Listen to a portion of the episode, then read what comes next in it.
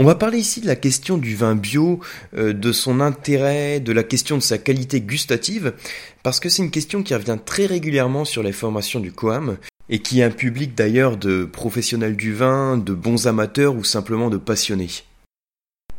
Et là, en général, hein, les discussions, elles s'orientent de la manière suivante. Il y a certaines personnes qui disent, bon, bah, le, le vin bio, c'est bien, c'est bon pour la planète. Et puis d'autres qui vont dire, bon, le vin bio, c'est aussi un argument de, communication.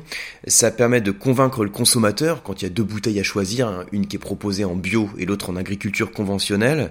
Certains consommateurs vont acheter peut-être le vin bio alors que gustativement, euh, bio ne veut pas dire qu'il soit meilleur en termes de, de plaisir gustatif en tout cas. Donc ça, c'est souvent le type d'échange hein, qu'on peut avoir dès qu'on part sur des discussions autour du vin bio. Et pourtant, je pense que le débat sur l'intérêt du vin bio, il se situe pas, ou il devrait pas se situer en tout cas sur l'implication en termes de plaisir gustatif. imaginez, vous prenez votre bouteille, hein, vous ouvrez une bouteille, vous dégustez votre vin, vous pouvez considérer que le vin est plaisant, que vous avez du plaisir à le déguster. Ça, ça dépend de nombreux facteurs. Donc déjà, ça peut dépendre de, vos goûts personnels hein, pour les types de vins que vous préférez. Mais après, il y a beaucoup de facteurs qui jouent, que ce soit les soins apportés par le vigneron hein, tout au long de l'élaboration du vin, mais aussi euh, les adéquations entre le climat et le terroir, les caractéristiques d'exposition de la vigne, euh, les caractéristiques en termes de maturité du raisin, les soins apportés à la vigne en termes de viticulture, les pratiques de vinification, euh, d'élevage. Donc il y a beaucoup de facteurs qui interviennent tout au long du processus d'élaboration du vin. Donc on comprend que ça n'a pas vraiment de sens euh, de dire que le vin est qualitatif parce que c'est un vin euh, issu de raisins d'agriculture biologique ou inversement qu'un vin d'agriculture conventionnelle va être meilleur. Il y a beaucoup trop de facteurs qui jouent à ce niveau-là, c'est pour ça que je dis que le débat sur l'intérêt d'un vin bio, ça doit pas se situer dans le cadre d'un plaisir gustatif, euh, est-ce que ce vin est bon à la dégustation, mais quand on parle de vin bio, il faut plutôt parler en fait de l'intérêt en termes de respect de la vigne ou plus généralement en termes de respect de la vie.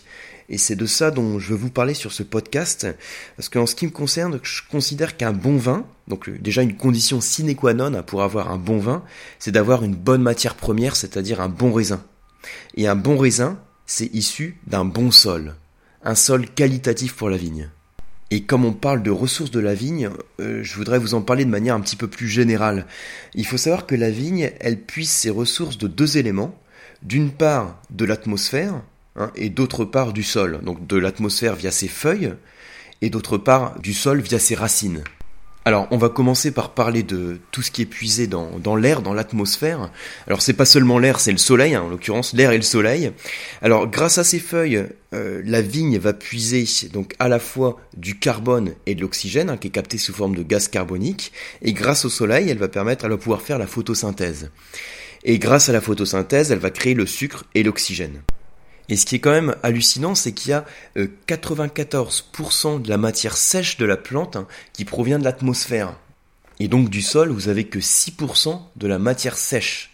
Donc en gros, hein, pour faire simple, hein, si vous laissez dessécher votre pied de vigne, si vous enlevez toute l'eau qui est contenue dans le pied de vigne, vous allez avoir donc euh, l'essentiel de la matière sèche, de la matière qui reste, euh, qui est issue, qui a été créée par l'atmosphère. Donc je le présente de manière un petit peu simple, mais c'est pour bien comprendre l'idée. Et ensuite du sol, donc elle va tirer 6% de sa matière sèche, et elle va pourtant tirer donc via ses racines tout ce qui va faire le goût et la personnalité du raisin et donc du vin au final. Hein, je disais à l'instant que de l'atmosphère, on va capter deux atomes, le carbone et l'oxygène, alors que du sol, on va capter 28 atomes. Hein, il y a 28 oligoéléments qu'on va pouvoir capter du sol. Et en fait, ce sont ces oligo-éléments captés du sol qui vont permettre la synthèse des arômes. Euh, ce qu'il faut savoir, c'est que les arômes du raisin, hein, ils sont créés par ce qu'on appelle des enzymes. Donc les enzymes, hein, c'est des euh, molécules qui vont rendre possible une réaction chimique, en gros.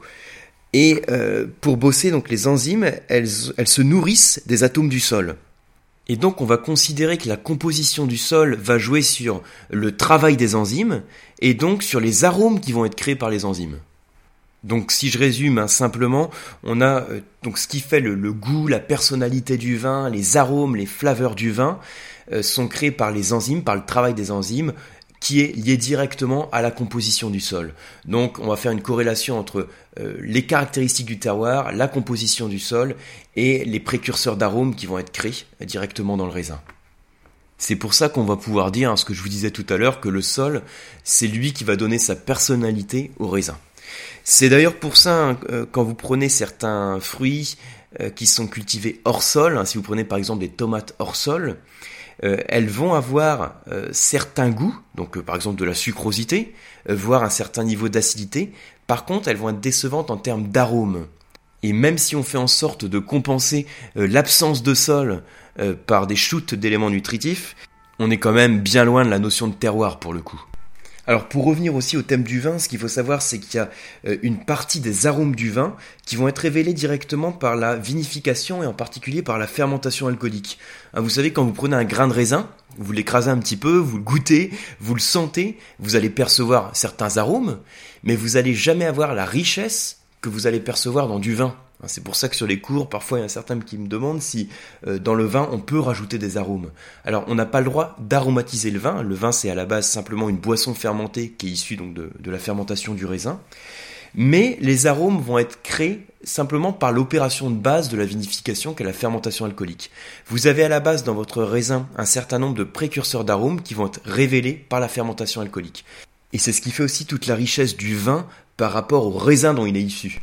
Une petite parenthèse aussi, quand on parle de sol de la vigne, vous avez peut-être déjà entendu parler hein, que euh, pour avoir un, vin de qualité, il faut avoir un raisin qui soit issu d'une vigne, alors entre guillemets, qui est un peu souffert dans le sens où il faut un sol pauvre, euh, qui soit bien drainé, euh, pour pas qu'il y ait trop d'eau aussi en surface, etc.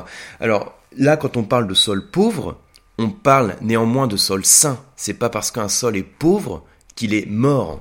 Donc voilà les quelques considérations que je voulais vous donner hein, par rapport à l'intérêt de, préserver le sol, hein, de manière générale, d'avoir un sol qui soit sain pour obtenir un raisin qui soit sain, qualitatif, et qui puisse nous permettre à nous, en tant que dégustateurs, de prendre du plaisir dans la dégustation du vin. Et ce qu'il faut savoir aussi, c'est que de toute façon, la viticulture, c'est un grand consommateur de pesticides, euh, que la France est un grand consommateur mondial de pesticides. Hein. on est les deuxièmes consommateurs, euh, les mondiaux de pesticides, après les États-Unis. Hein. Et il faut savoir que la surface agricole des États-Unis est beaucoup plus réduite que celle de la France. Donc, euh, si on ramène à la consommation, à la surface agricole disponible, la France tient même la première position. Et en termes de viticulture, si la viticulture elle représente donc euh, c'est à peu près 3% des surfaces agricoles, elle consomme néanmoins euh, un quart des pesticides qui sont consommés en France. C'est pour ça que je pense qu'il est de toute façon nécessaire de mettre en avant une viticulture qui soit euh, respectueuse de l'environnement. Alors c'est vrai qu'il y a eu une vraie prise de conscience, enfin il y a eu et il y a encore une vraie prise de conscience de l'importance qu'il y a de préserver la santé du terroir et moi, dans le cadre de ce podcast, j'ai surtout voulu insister sur le lien qu'il y a entre la qualité d'un vin, ou plutôt même la personnalité du vin, et euh, les caractéristiques de son environnement, et en particulier de son sol. Et ce qu'on peut retenir en une phrase, hein, c'est qu'un sol sans vie donne un vin sans vie. C'est le nom d'ailleurs d'un article que j'avais publié sur le vin pas à pas, donc si vous voulez voir l'article, hein, les schémas qui correspondent, n'hésitez pas à le retrouver sur le blog. Et moi je vous dis à très bientôt sur un prochain podcast ou sur un article du blog ou sur un cours du Coam ou sur un salon des vins, puisque au moment où j'enregistre le podcast, il y a le salon des vins donc de l'espace Champéret à Paris hein, qui va commencer dans pas longtemps. Donc j'y anime les cours d'onologie. Donc si vous êtes de passage, hein, n'hésitez pas à venir me voir, ce sera l'occasion de se rencontrer. Je vous dis à très bientôt.